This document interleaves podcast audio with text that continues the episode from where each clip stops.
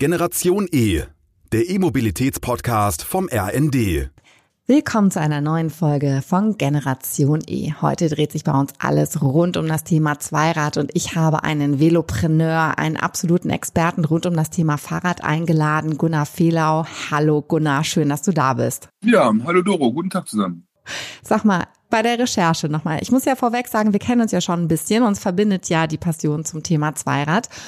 Und ich bin immer wieder auf das Wort, was dich beschreibt, gestoßen, nämlich Velopreneur. Was ist denn ein Velopreneur und warum bist du einer? Ja, das ist schwer zu, also ich, ich sage immer salopp, ich kann nur Fahrrad, ich will nur Fahrrad, was natürlich irgendwie einerseits ein bisschen kurz greift, andererseits den Punkt natürlich trifft. Ich gucke irgendwie immer mit, mit der Brille äh, Fahrrad auf die Welt und äh, mir fallen auch irgendwie immer nur Dinge ein, die mit Fahrrad zu tun haben. Und äh, da ich wahrscheinlich eher ein Machertyp bin als phlegmatisch, trifft's Velopreneur eigentlich ganz gut. Genau. Magst du denn mal beschreiben, wo du herkommst äh, in Sachen Fahrrad? Weil ich habe das Gefühl, wir sind so ein bisschen zeitgleich gestartet mit diesem Thema. Aber es wäre schön, wenn du einmal deine Historie umreißen könntest, womit du gestartet bist und was dich jetzt gerade bewegt. Ja, also wenn ich ehrlich bin, kann ich sagen, äh, ich habe das Radfahren sehr spät gelernt, erst so mit vier, fünf. Ich habe mich da relativ schwer mitgetan. Wahrscheinlich kuriere ich das noch heute. Ähm, und habe dann relativ klassisch irgendwie Fahrradtouren mit den Eltern, mit dem Bruder ein bisschen kompetitiver, dann irgendwie Mitte der 80er Jahre im, im, im Fahrradladen gejobbt und dann bin ich eigentlich schon sehr schnell tiefer eingetaucht. Hab äh, Ende der 80er Jahre meinen ersten Rahmen selber gelötet, bin dann irgendwie relativ früh in diese Liegerad- und Langdistanz-Szene äh, reingerutscht und habe die 90er Jahre Fahrrad journalistisch verbracht, ähm, neben Schule, neben Studium und äh, später auch mit den ersten Jobs und äh, Fahrradbücher geschrieben. Um, ich sag mal, war ich eigentlich Chronist der Fahrradszene um, und daraus ist dann der Pressedienst Fahrrad erwachsen, daraus ist dann auch die Idee erwachsen, etwas salopp gesagt, ein Fahrradmagazin zu machen, das man selber lesen will was jetzt die anderen nicht diskreditieren soll. Nur ähm, das ist ja so ein bisschen wie wenn der Tischtennisspieler in der Schule äh, Ping-Pong spielt. Und wenn wir immer wieder die Einsteiger-Spezials im Frühjahr lesen, irgendwann wollen wir auch mal das fortgeschrittenen Spezial haben. Ähm, so dass wir, dass ich auch zur, zur Gründungscrew vom Fasting Magazin gehöre. Um, und wenn es Dinge nicht gibt, von denen ich denke, dass es sie geben sollte, dann mache ich die. Also so habe ich äh, die erste Bikepacking Self-Support Fahrt oder ich will es nicht Rennen nennen, in Europa 2009 initiiert mit der Grenzstein Trophy, 2017 mit dem Candy Peak Graveler, eigentlich auch einen der ersten Gravelfahrten. Das ist noch gar nicht so lange her und doch schon weit weg äh, mittlerweile. Um, also immer dann, wenn ich mir denke, das müsste man, äh, dann äh, gehöre ich zu denen, die sagen, ja, dann tue ich mal. Und äh, aktuell treibt mich äh, gerade das Thema äh, Nach, Nachwuchs, neues Personal, ähm, Onboarding um, weil wir, wenn ich salopp sage, bin ich ja Fahrraderklärer. Das ja, ich bin ja, ich will es nicht Fahrradflüsterer nennen, das ist mir ein bisschen zu äh, komisches Geschmäckle, aber am Ende ist mein Job irgendwie äh, und meine Passion, Leute fürs Fahrrad zu begeistern, ohne äh, dogmatisch zu sein und den Leuten einfach in dieser dann doch sehr undurchsichtigen Materie ein bisschen Überblick zu geben. Und das haben wir, habe ich bisher eigentlich immer so, ich sag mal, im Frontend getan, auf der Bühne, in Zeitschriften, in Medien und merke, dass wir äh, mit dem großen Umbruch der Branche, und da werden wir sicherlich gleich noch einen Moment drüber sprechen, immer öfter auch einfach neue Mitarbeiterinnen in Unternehmen sind, die jetzt nicht so einen nerdige Fahrradhintergrund haben wie, wie unser eins ähm, und eine gewisse Dosis davon brauchen. Ähm, wir wollen da uns nicht klonen. Wir brauchen neue Leute mit neuen Zugängen, aber die müssen natürlich das Habitat so ein bisschen kennen. Und dafür habe ich Bootcamp.bike gegründet. Das war schon wieder viel zu ja, und sag mal, das Bootcamp oder anders, wenn ich jetzt ein bisschen in die Fahrradszene reingucke, das ist ja ein ganz großes Sorgenkind, das Thema Nachwuchs. Das ist vermutlich in ganz vielen anderen Bereichen auch so, dass natürlich die Fachkräfte fehlen. Bei, den, äh, bei Fahrradbranche fängt es ja an, bei den Fahrradläden, es sind Fahrradmechaniker, die fehlen. Ganz, ganz großes Thema, ne? weil je mehr Fahrräder verkauft werden und gefahren werden, desto mehr müssen auch geserviced werden. Aber natürlich auch bei den Herstellern, also wo es auch administrative Aufgaben gibt, äh, planerische Aufgaben. Und wo greift ihr da an? Also wo bietet ihr euren Service an? Und vielleicht kannst du auch mal skizzieren, wie genau so ein Bootcamp ausschaut. Wir richten uns erstmal an die Branche Dienstleister, Industrie, Produktion. Wir haben den Handel gar nicht so primär im Blick gehabt. Ähm, der braucht es aber auch. Und das heißt, ich hätte etwas salopp gesagt, wir richten uns an die Leute, die Checklisten entwerfen und nicht die, die die Checklisten ausfü äh, ausfüllen am Ende. Äh, wobei das natürlich auch ein harter Schnitt ist, der, der, der so trennscharf in der Realität nicht ist.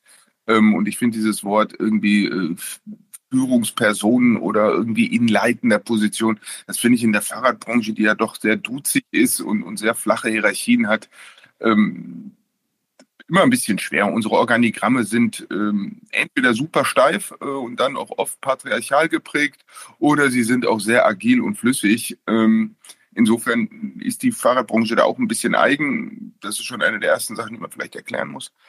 Um, das heißt, wir ähm, richten uns nicht äh, primär an die wirklich die den operativen Tagesumsatz machen, sondern äh, wir richten uns an die Leute, die administrativ planerisch weitsichtiger unterwegs sind. Um, prinzipiell ist das ein Online, ein live stattfindender Online-Kurs mit 20 äh, Term Terminen, a zwei Stunden, ähm, bisschen Nacharbeit und ähnliches, also 40 Stunden und auch in der Natur eines Bootcamps. Also da kommt man schon raus und dann raucht einem der Schädel nach den zwei Stunden. Also wir, wir, wir machen das schon sehr, sehr komprimiert, sehr, sehr dicht um, und fangen im Prinzip ganz vorne an. Frei nach dem Motto, stellen wir uns mal ganz dumm, wirklich, was ist ein Fahrrad, was sind die Bauteile? Ähm, das geht schnell, das ist einfach. Ähm, das ist auch für den einen oder anderen dann auch so ein kleiner Gähner, weil er oder sie schon ein bisschen im Thema drin ist, tauchen dann aber extrem tief ein. Ähm, Ob es nur in die Geschichte ist, um zu verstehen, warum das Fahrrad so aussieht, wie es ist, warum die Branche so ist, wie sie ist, warum auf diese Weise Fahrrad produziert, gehandelt, äh, kommuniziert wird, wie es ist, ist es schon ganz vernünftig, die, die Roots zu kennen. Äh, wir machen ähnlich wie man das vom Geschäftsbericht kennt, dass ein BWLer einfach einen Geschäftsbericht sieht und aus den Zahlen relativ schnell ein gutes Gefühl von, von einem Unternehmen bekommt. So machen wir auch ein Modul Geometrie lesen, wo man einfach nochmal ganz grundsätzlich irgendwie, um auch aus diesem Marketing-Buzzword-Bingo rauszukommen, ähm, wie Räder benannt werden, wirklich hart an der Geometrie in der Lage zu sein, drei, vier Parameter zu erkennen und so ein erstes Gefühl zu bekommen, habe ich da ein Downhill-Mountainbike vor mir oder habe ich da äh, ein Gravel-Bike vor mir oder ist es doch wohl eher ein City-Bike? Ähm, und so umkreisen wir oder kreisen wir das Thema Fahrrad eigentlich aus allen Richtungen ein und enden natürlich am Ende mit der Zukunft, dass wir drei sehr, sehr spannende externe Referenten haben, die uns äh, aus drei verschiedenen Perspektiven darauf blicken, äh, ja, welche Rolle das Fahrrad in der Zukunft spielen kann und äh, welche Zukunft das Fahrrad hat. Mhm. Das heißt, wann seid ihr gestartet und wie viele Mitarbeiter haben schon bei euch jetzt mal ein Bootcamp durchlaufen? Weil es würde mich schon interessieren, sozusagen, gibt es vielleicht noch Nachfolger, dass ihr euch spezialisieren wollt? Weil ich könnte mir vorstellen, dass der Bedarf schon da ist. Also der Bedarf ist riesig, äh, das muss man ganz klar sagen und das ist auch manchmal für, für einige auch interessant zum Auffrischen die haben auch gesagt, okay, ich bin jetzt hier seit einigen Jahren in einer Firma, die sehr eng, ganz punktiert, ich sage jetzt mal Cargo-Bike-Hersteller, der wirklich nur seine Einspur-Cargo-Bikes im Blick hat ähm, und rechts und links äh, ob des, des Zeitdrucks äh, auch nicht gucken konnte und sagt, ja gut, da bei den Cargo-Bikes kenne ich mich jetzt aus, aber ich würde gerne mal rechts, links wissen, was eigentlich sonst so Fahrradwelt ist und wie die funktioniert und wer da die Player sind. Ähm, das heißt, wir haben auch so Leute, die auffrischen, die ergänzen. Und prinzipiell haben wir, äh, die Idee ist während Corona gereift und äh, dann auch modelliert worden. Wir haben in diesem Mai den ersten Kurs gemacht und sind gerade auf der Zielgeraden mit dem zweiten Kurs. Ein Kurs hat äh, zwischen acht und zwölf Teilnehmer. Das ist sehr klein, das ist sehr punktiert, aber auch nur dann macht Sinn äh, aus, aus mehreren Gründen. Zum einen wollen wir natürlich so ein, so ein Safe Space aufmachen, dass die Leute einfach frei nach diesem Motto, es gibt keine dummen Fragen, wirklich in diesem Raum äh, jede Frage meinetwegen auch fünfmal stellen können, bis sie sie für sich selber die Antwort sortiert und verstanden haben. Das machst du nicht in einem 500 äh. Ja, also da hebst du einmal die Hand und danach kennen sie dich alle. Ähm, so, und äh, so dass wir da natürlich einen kleinen Kreis haben wollen. Wir wollen den Kurs auch immer auf die Herkunft der Teilnehmenden abstimmen können. Herkunft in zweierlei Sinne. Wo sind sie jetzt?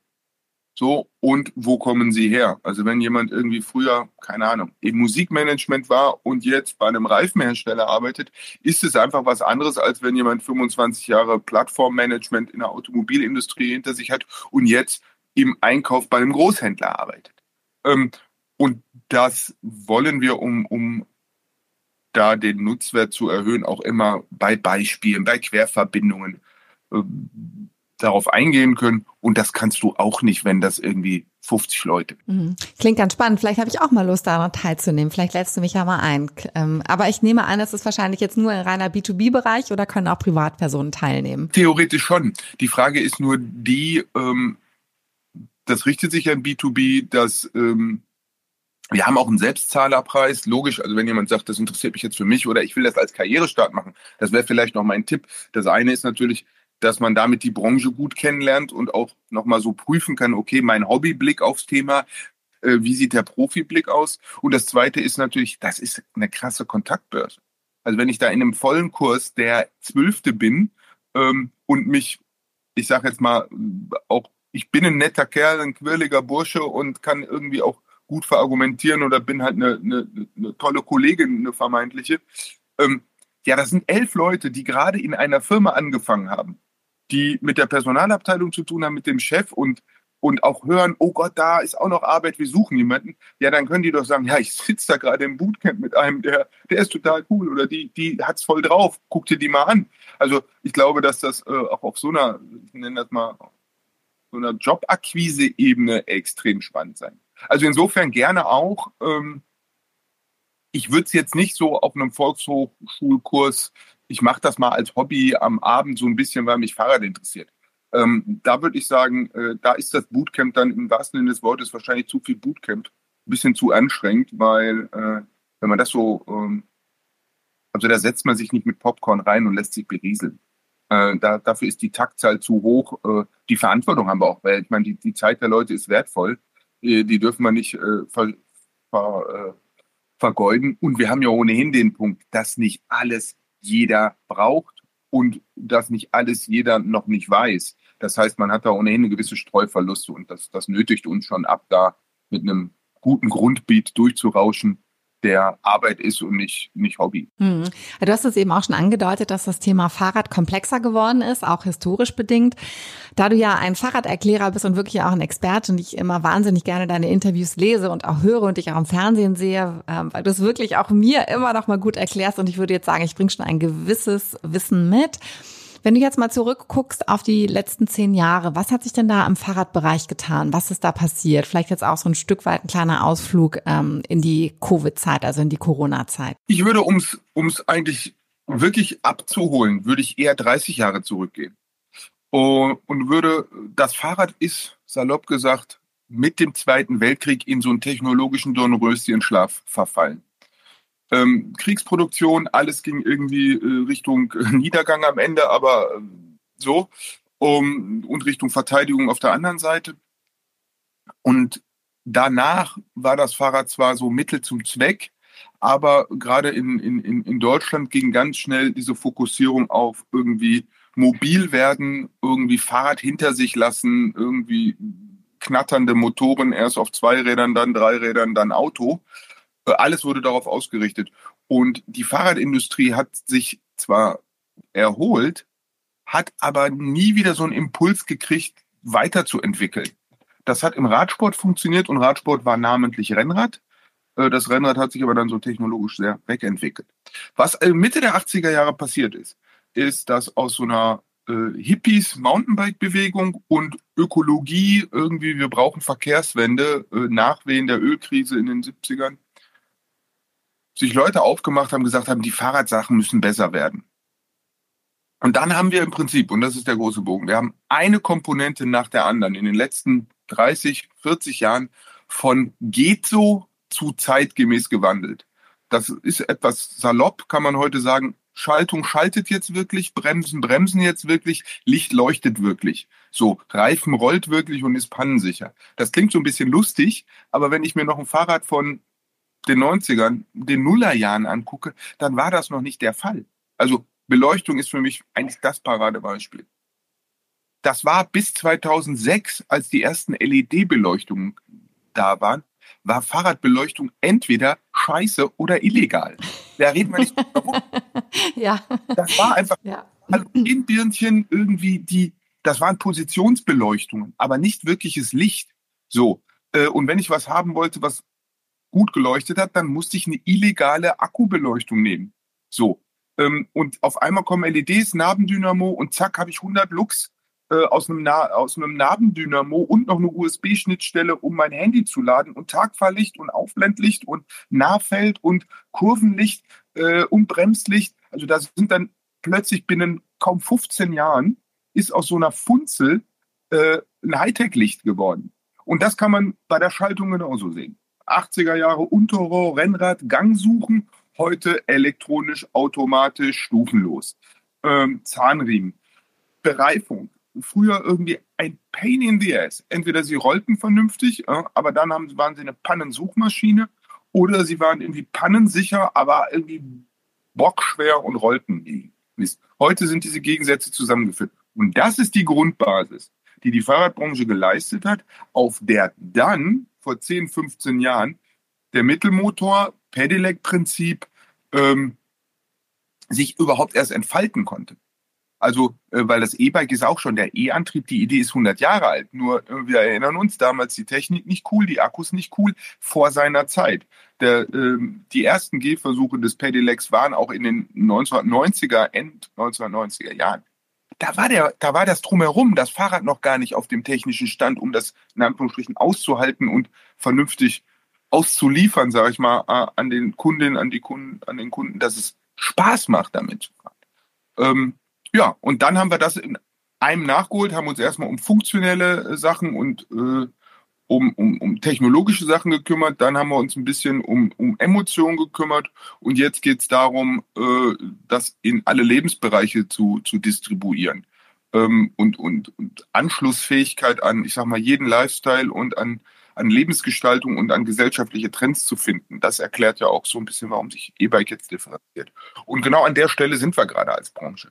Wir sind mitten in der Transformation von einer nerdigen, äh, die Technik besser machenden, irgendwie auch manchmal selbstverliebten, sehr Testosteron, sehr wettkampfgetriebenen Branchenbubble, die aber mittlerweile für die ganze Gesellschaft Räder liefern kann, und das konnte sie schon immer, aber die mittlerweile auch einfach, äh, wir sind Teil der Verkehrswende und wir sind ein super wichtiger Teil, weil wir an ganz vielen Stellen Teil der Lösung sind, nicht Teil des Problems sind und auf eine langfristig sinnvolle Weise gute Antworten geben. Nur das verlangt, dass wir auch wenn wir die großen Bühnen spielen als Musiker, dann müssen wir die richtigen Verstärker dabei haben. Und da ist die Bühnenshow auch eine andere, als wenn du im kleinen Club spielst. Und wir sind alle noch so ein bisschen Clubmusiker und müssen uns erstmal an die große Bühne gewöhnen. Aber äh, wir haben die richtige Setlist. Insofern, es wird gut ausgehen, aber es wird ein bisschen rumpeln. Und das tut es auch gerade. Ja, wollte gerade sagen, momentan, ähm, egal wo ich hinhöre, es rumpelt, wie du sagst, es sind so kleine Blasen, die platzen, sei es, weil einfach zu viel bestellt wurde, es wurde zu viel ähm, produziert. Ist so ein bisschen vergleichbar für mich wie die Immobilienblase. Was glaubst du denn, könnte ein Teil der Lösung sein, wenn ich mit manchen Herstellern spreche, die würden sich wünschen, dass auch mehr Produktion wieder hier nach Europa kommen würde und dass die Lieferketten transparenter sind? Was ist in deiner Meinung nach könnte ein Mittel sein, dass die Fahrradbranche solide weiter wächst? Na, erstmal würde ich natürlich reingerätschen. Also das ist weit entfernt von dem, was die Immobilienblase ist. Die Immobilienblase hat wirklich Millionen von Menschen in die wirklich die Existenz gekostet. So, also das, das, da müssen wir schon die Relation wahren. Das wird beim Fahrern nicht passieren. Was gerade, da natürlich wird es auch ein paar Firmen geben, die es nicht überstehen, aber wir reden ja nicht von einem flächendeckenden Phänomen, das wirklich Gesellschaftsrisse produziert. Wovon wir reden können, ist, wir sind natürlich gerade besonders sensibel, weil wir einer der wenigen Branchen sind, und dafür kann man nur demütig und dankbar sein, die während Corona einfach durch einen mysteriösen Zufall das richtige Produkt hatte. Ja, was irgendwie auf die Zeit besonders gut gepasst hat. Äh, ein Vehikel, das, ein Freiheitsvehikel, das mit ordentlichem Abstand einen in die Natur bringt, einen sich selber erleben lässt. So all die positiven Aspekte, die wir vom Fahrrad ohnehin kennen, die haben in Corona einfach noch ein, zwei zusätzliche Kicks bekommen. Und das haben viele Leute entdeckt für sich ähm, und haben Räder gekauft. Das hat bei uns äh, bisschen dann auch Begehrlichkeiten geweckt und die ein oder andere sehr euphorische Produktion, äh, Prognose und äh, Antizipation dessen, wohin sich der Markt wohl entwegen, äh, entwickeln wird, generiert. Ähm, und jetzt ist es so, dass äh, wir natürlich merken, mancher Kauf war auch vorgezogen. Da hat jemand einfach sein Rad, das er sich in zwei, drei Jahren kaufen will, jetzt schon gekauft. Oder sie hat gesagt, oh, weißt du, ich brauche sowieso ein neues, irgendwie Urlaub ist storniert, kaufe ich mir es jetzt. Äh, und wenn ich es dann habe, da müssen wir ja auch ehrlich sein, Fahrrad hat gerade nicht mehr die Entwicklungstaktung, dass man sich jedes Jahr ein neues kaufen muss. Ähm, das heißt, wir, wir merken, dass wir abflachende Nachfrage, und ich muss noch abflachen, ich rede nicht von, da ist kein Sinkflug, sondern es ist abflachend im Anstieg, auf von hinten drückende, erhöhte Produktionskapazitäten trifft. So. Das heißt, es findet eine Schubumkehr statt. Wir hatten jetzt lange Zeit eine äh, Nachfrageüberhang äh, und eine Angebotsunterversorgung, wodurch Verkaufen auch einfach war. Die Qualifikation, die man haben musste, war, das Produkt zu haben. Äh, und jetzt merken wir, dass es wieder mehr Leute das Produkt haben. Die Läden sind voll und die Nachfrage ist geringer. Das heißt, da kippt es wieder. Ähm, da muss, muss sich die ganze Branche erstmal dran gewöhnen. Um, so. Das ist ein Thema, was die ganze Gesellschaft an, an anderen Stellen hat. Äh, wie steuern wir irgendwie also über, da, da sind wir am Ende bei einer Marktphilosophie. Ja, regelt der Markt alles von alleine oder steuert man? Und wenn, wo steuert man? Steuert man nur bei den Schmerzen unten und wenn äh, für, die An äh, für die Verkäufer oder für die Käufer steuert man nur oben, äh, wenn es gut läuft und wenn bei denen, die den Umsatz machen oder bei denen, die es ausgeben. Ähm, das ist eine sehr, sehr heiße Diskussion, weil die sehr, sehr schnell sehr, sehr grundsätzlich wird. Ähm, und das ist eine Diskussion, die wir in allen Bereichen der, der Welt, außer China vielleicht, äh, führen und in allen Bereichen der Gesellschaft führen da hat keine Gesellschaft gerade eine Antwort drauf, wie, wie man das sinnvoll aussteuert. Ähm, da haben wir auch als Fahrradbranche außer Soli also positiven Solidarität im Sinne von Austausch äh, und im Sinne von äh, Absprachen jenseits des Kartellrechts ähm,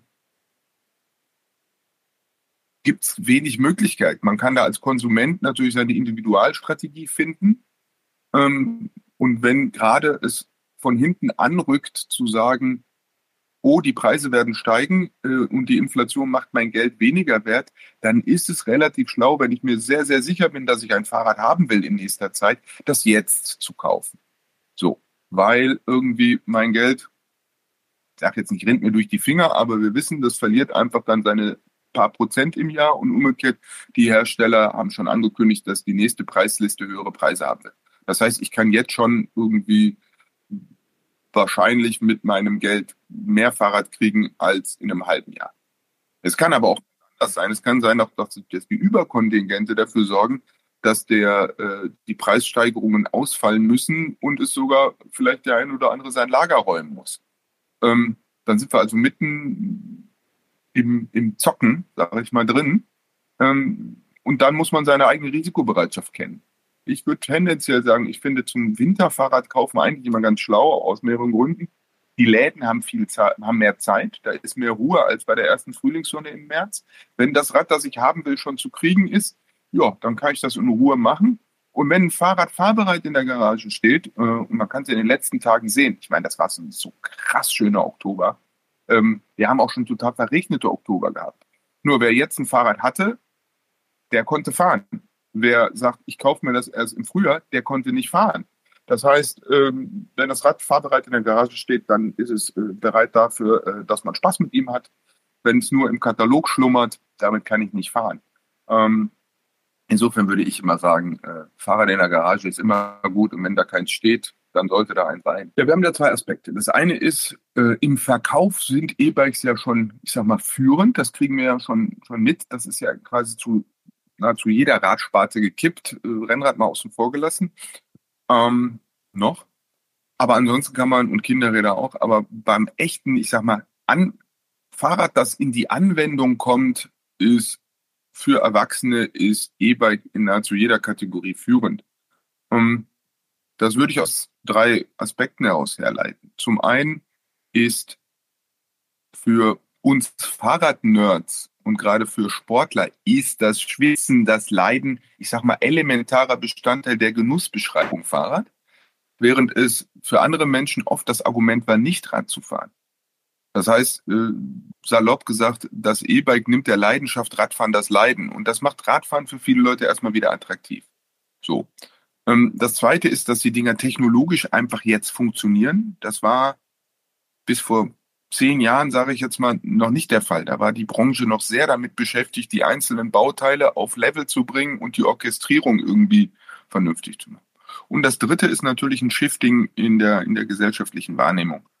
Dass, wenn man sich die alten Videos, äh, Wochenschauberichte oder ähnliches zu großen Erfindungen anguckt, die jetzt selbstverständlich sind. Wie die gute deutsche Hausfrau, und ich sage das jetzt extra so, sich doch verbeten hat, äh, dass, dass in ihr Haus eine Spülmaschine oder eine Waschmaschine kommt, weil das mache ich noch ordentlich mit der Hand hier. Das ist ja viel besser. Ähm, und heute schmunzeln wir darüber.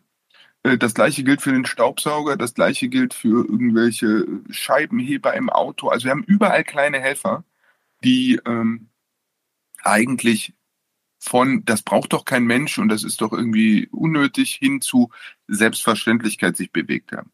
Und das ist beim, beim E-Bike im Prinzip auch passiert.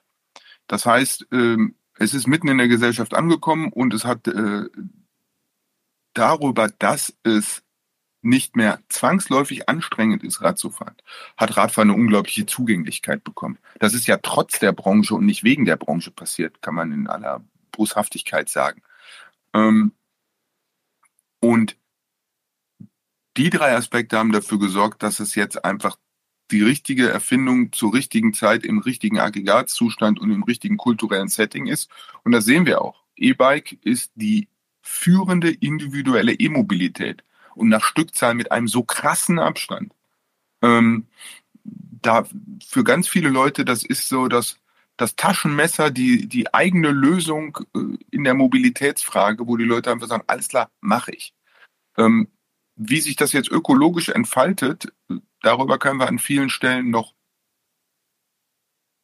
oder müssen wir auch heftig diskutieren, ähm, weil natürlich noch nicht klar ist, was es substituiert und wo es additiv ist. Da ist die Studienlage noch nicht ganz so eindeutig.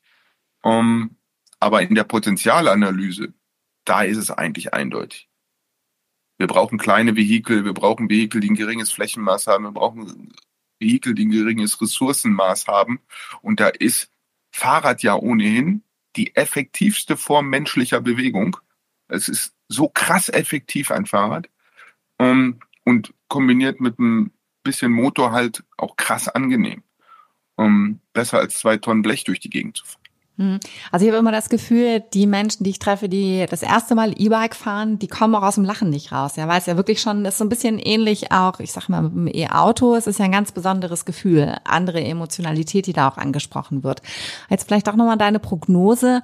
Was glaubst du denn, wie wird sich das weiterentwickeln? Also wird irgendwann das Bild so sein, dass es fast nur noch Fahrräder mit einem Motor gibt? Ähm, vielleicht einige Sportarten ausgenommen, obwohl wenn du hast es selber gesagt, ich meine, selbst E-Mountainbikes, ne, die gehen ab, was die Verkaufszahlen angeht, wie nichts Gutes.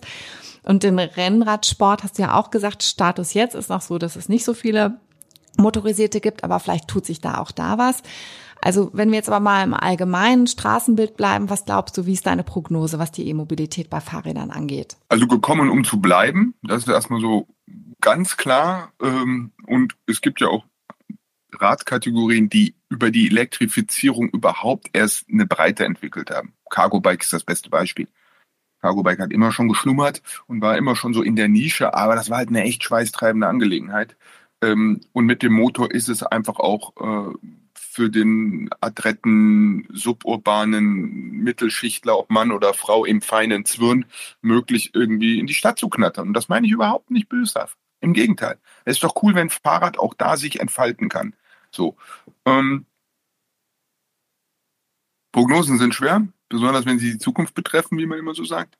Also, natürlich versuchen wir jetzt alle die richtige in so einem Digitalitätssinne den, die richtige Referenzbranche zu finden. Ist es jetzt wie bei Vinyl und irgendwie CD-Streaming? Ist es jetzt wie bei der analogen Kamera? Ist das jetzt wie? Das ist schwer und das halte ich auch für gefährlich, weil diese Branchen haben alle äh, Spezifika gehabt, die auch dafür gesorgt haben, dass bestimmte Dinge passiert sind. Was man auf jeden Fall festhalten kann, das E-Bike wird auf längere Sicht hin nach wie vor kostspieliger bleiben als das analoge Fahrrad. Das heißt, da wird zumindest bei den Leuten, die es kaufen müssen, ähm, auf längere Sicht hin wird es da eine Karriere geben, die heißt, ich kann mir gerade noch kein E-Bike leisten. So, also da wird äh, das analoge Fahrrad auf einer budgetären Ebene äh, eine Einstiegstür bleiben. Umgekehrt haben wir da ja auch eine krasse Wandlung, äh, benutzen statt besitzen, ob nun auf einer ähm, Leasing-Ebene oder auf einer Sharing-Ebene oder auf einer wirklichen Kurzzeit-Mietebene. Da steht uns die Technologie noch im Weg, dass die, die E-Bike-Technologie noch nicht wirklich flottenkompatibel ist. Don't be gentle, it's a rental. Ähm, da sind wir noch nicht.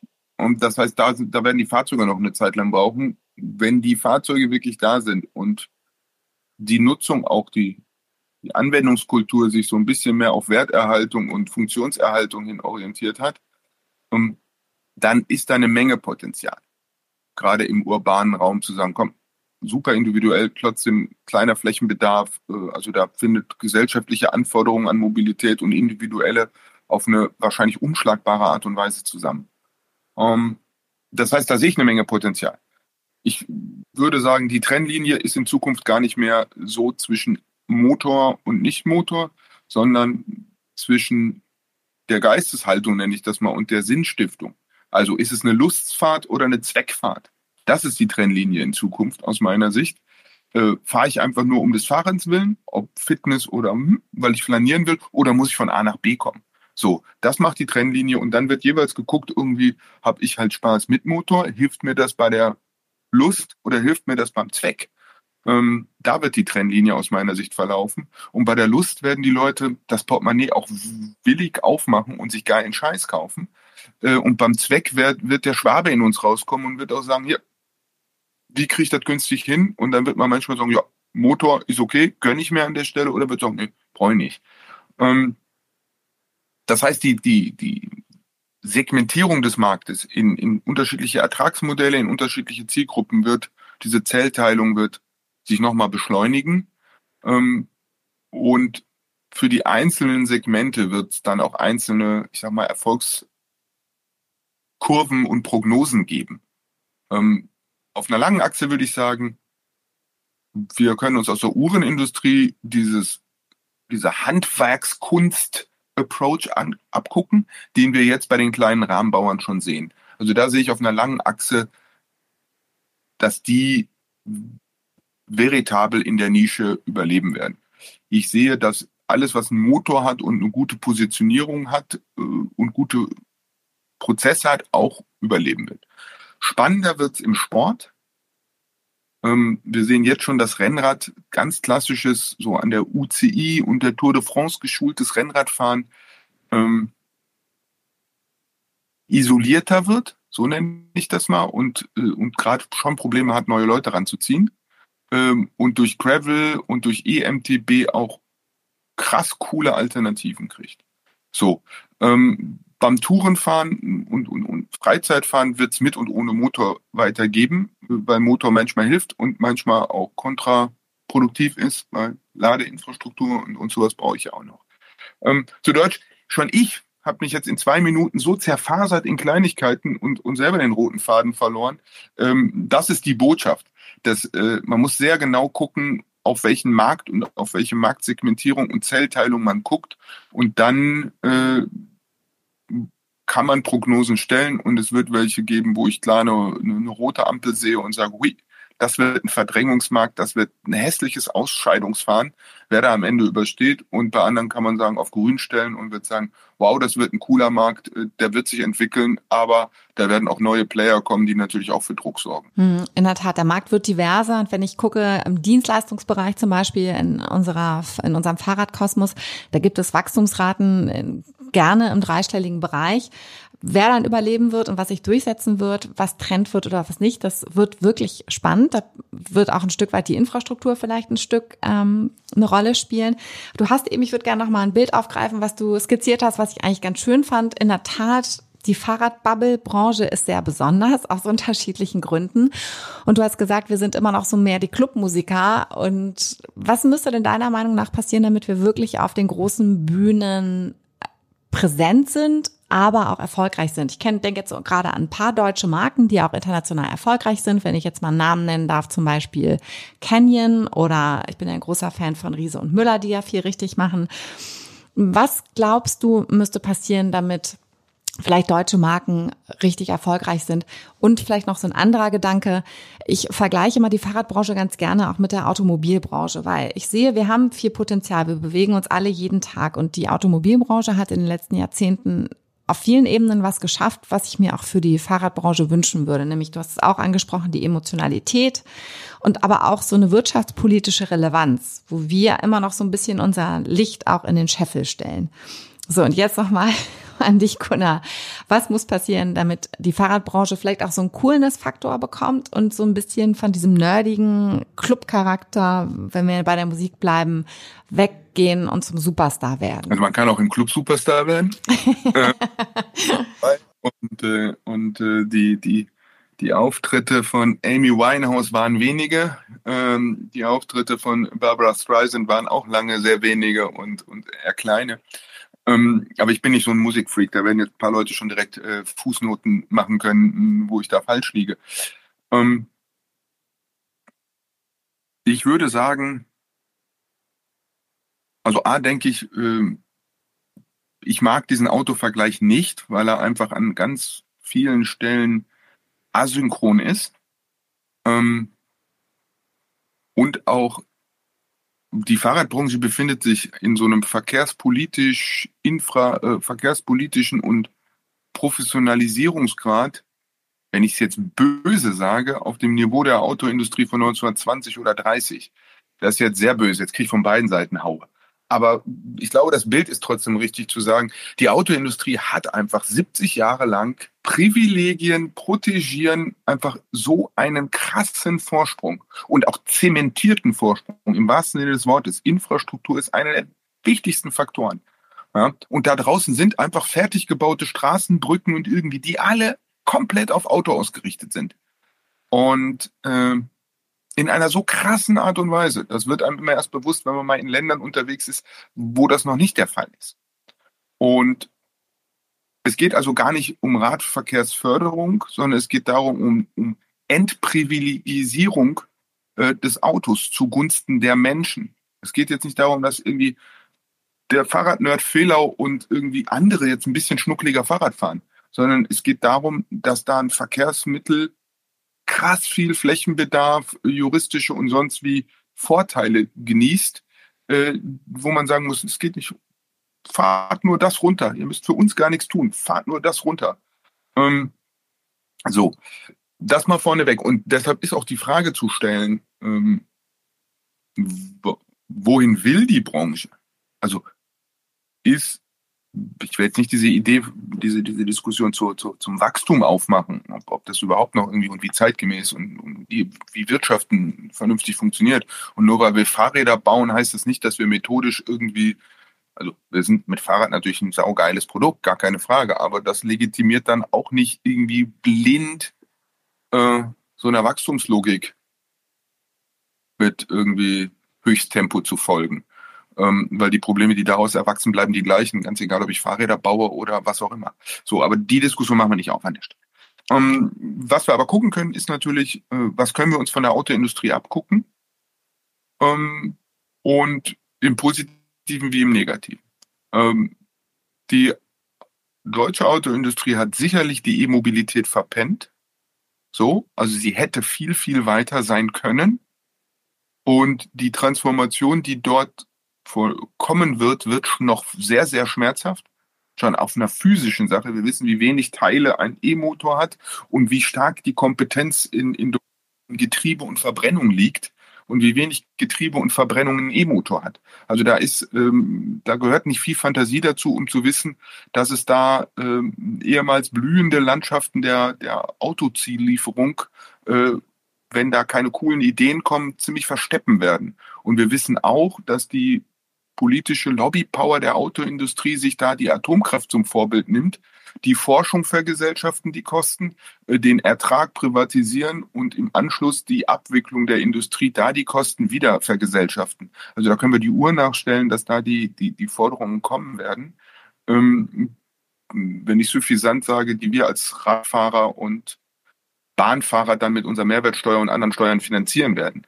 Äh, aber auch das ist eine andere Diskussion. Ähm, das heißt, die Autoindustrie ist nicht immer ein Vorbild. Was wir uns aber äh, sicherlich zum Vorbild machen können, ist, dass es natürlich einerseits Leute gibt, die wir mit verkopften Argumenten und irgendwie über Ratio angesteuert bekommen. Und es gibt Hardcore-Nerds wie, wie, wie mich und andere, die ohnehin schon äh, auf Kurs sind und Bock auf Fahrrad haben. Aber in die breite Gesellschaft rein kommen wir natürlich nur, wenn Fahrrad den sozialen, gesellschaftlichen Status der Nutzenden hebt und nicht senkt. Und da haben wir in den letzten Jahren schon ein, äh, im urbanen, im suburbanen Raum ein krasses Shifting. Also ich weiß nicht, wie es bei dir war, aber als ich im Kindergarten war, da wurde genau geguckt, welches Elternteil mit welchem Auto irgendwie die Kinder bringt. Und da war die dicke Karre cool. So. Boah, der Vater vom Heiko, der hat einen Porsche. So. Boah, ja, und heute ist es genau umgekehrt. Fahr mal mit einem Porsche irgendwo vor, da sagen die, der, erklären die die Vierjährigen, wie der Carbon Footprint von dem Ding ist und irgendwie der Flächenbedarf und irgendwie, und es ist ziemlich cool, äh, mit dem Cargo-Bike vorzufahren. So cool, dass es sich im emotionalen Stammtisch Wahlkampf schon zur Stimmenmaximierung in der ganzen Gesellschaft eignet, auf dem Cargo-Bike rumzuhacken. So, ähm, ich habe an dem Abend innerlichen Sekt aufgemacht als die Diskussion. Ich sage, wenn wir es geschafft haben, dass wir da mittendrin, dass wir als Feindbild für die Tagesschau irgendwie von, von rechts äh, und von dem, was sich konservativ nennt, ähm, dienen, ja super. Dann sind wir relevant und wichtig und dann ist dieses Abziehbild schon in der Gesellschaft. Das heißt, wir sind eigentlich schon mitten angekommen unterm Radar vieler Leute. Fahrrad ist krass präsent ist für viele Leute im Leben, äh, spielt es eine Rolle in den Überlegungen auch. Das misst sich noch nicht in allen Zahlen, gar keine Frage. Ähm, dass, dass wir immer noch Umfragen haben und, und auch Zählungen, die noch nicht, noch nicht dahin gehen. Aber in den Möglichkeitsraum der Leute sind wir schon angekommen. So, und da hat Auto verloren an, an, an, an Stellenwert. Ähm, da hat Fahrrad gewonnen, da brauchen wir uns nichts angucken. Da haben wir wohl gerade das zukunftsweisendere Konzept. Ähm, um das aber zu modellieren und voranzuschreiten, bin ich komplett bei dir. Dafür brauchen wir äh, mehr Lobbypower, äh, mehr Selbstbewusstsein, äh, Bühnenpräsenz, um in dem Bild zu bleiben. Du gehst einfach in so einen Club äh, anders rein, als wenn die Bühne irgendwie Fußballfeldgröße hat. Also wir müssen unsere Bühnenpräsenz da anpassen. Äh, wir müssen unser Wording anpassen, ähm, wir müssen die Lautstärke anpassen, um, um das Bild jetzt mal komplett zu reiten. Ähm, aber prinzipiell, wir haben die richtige Setlist irgendwie und wir, wir beherrschen unsere Instrumente. Den Rest kann man aussteuern. Ähm, schlimmer ist es umgekehrt, wenn man merkt, oh, die haben ja nur mit Autotune und geilen Boxen und geiler Lichtshow gearbeitet. Also es ist schwerer, von der großen Bühne in den kleinen Club zu gehen und da zu zeigen, dass man es kann. Ähm, das heißt, wir sind ein, wenn das die Fahrradbranche ist ein roh und ungeschliffener Diamant, äh, was ihre Potenziale angeht, was ihre Themen angeht, was aber auch ihre Akteure angeht.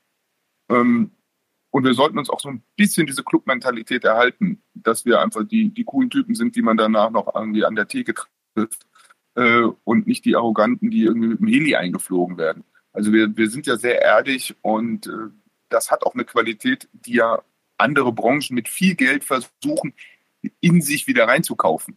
Äh, dann sollten wir doch so schlau sein, sie uns zu erhalten und gleichzeitig an Professionalität zuzulegen, weil dann sind wir unschlagbar. Gut, ich habe jetzt ganz, ganz viele tolle Bilder und bin hochmotiviert. Vielen Dank. Eine allerletzte Frage zum Schluss, weil ich kann dich ja sehen hier, die Zuhörer leider nicht und ich sehe ein total cooles Hochrad bei dir im Hintergrund stehen. Eine letzte Frage, ganz kurz beantwortet. Wie viele Fahrräder hast du eigentlich? Ich habe dieses Jahr eine Fuhrparkverdichtung betrieben so, und habe einige Räder, ja, weil ich habe, ich sammle keine Fahrräder. Ich habe nur Räder, die ich wirklich fahre und ich kaufe mir immer dann ein neues Fahrrad, wenn es mir neue Erlebnisse ermöglicht. Das heißt, ich brauche nicht alle zwei Jahre ein neues Rennrad, das dann irgendwie fünf Gramm leichter ist oder sechs Prozent schneller, sondern äh, wenn es dann irgendwie Fatbikes gibt oder Gravelbikes oder so. So, das heißt, äh, das ist bei mir so eine morphende Masse, die mal mehr und mal weniger hat. Ähm, das ist so meist irgendwie rund um irgendwo zwischen acht und zwölf Rädern ist. Okay, alles klar. Also ich hätte mit weniger gerechnet, aber es ist sehr beeindruckend und ich muss unbedingt dieses Wort der äh, Fuhrparkverdichtung mitnehmen in, in meinen Haushalt. Äh, Gunnar, vielen, vielen Dank. Nee, auf keinen Fall. also ich finde, nee, nee, man muss Fahrräder schon irgendwo, ähm, ich finde, das ist so ein bisschen wie bei Schuhen oder so. Du musst ja auf die Witterung gucken, du musst wissen, wo du läufst und dann noch ein bisschen auf die Laune und dann noch ein bisschen auf den Style.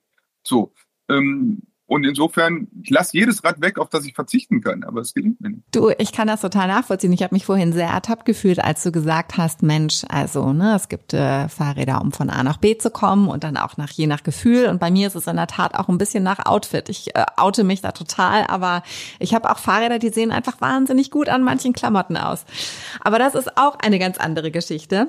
Lieber Gunnar, vielen Dank, dass du dir die Zeit genommen hast und uns wirklich sehr spannende Einblicke gegeben hast in die Historie und auch in den Status der Fahrradbranche. Und dir immer allzeit gute Fahrt und pass auf dich auf. Ja, gleichfalls und äh, schönen Gruß in die Runde. Ich freue mich auf Nachfragen per E-Mail oder so. Ich pack auf jeden Fall deine Details mit in die Subscription. Vielen Dank. Wenn Ihnen die heutige Episode von Generation E gefallen hat, dann freue ich mich, wenn Sie uns abonnieren und keine Folge mehr verpassen. Das war Generation E, der E-Mobilitäts-Podcast vom RND.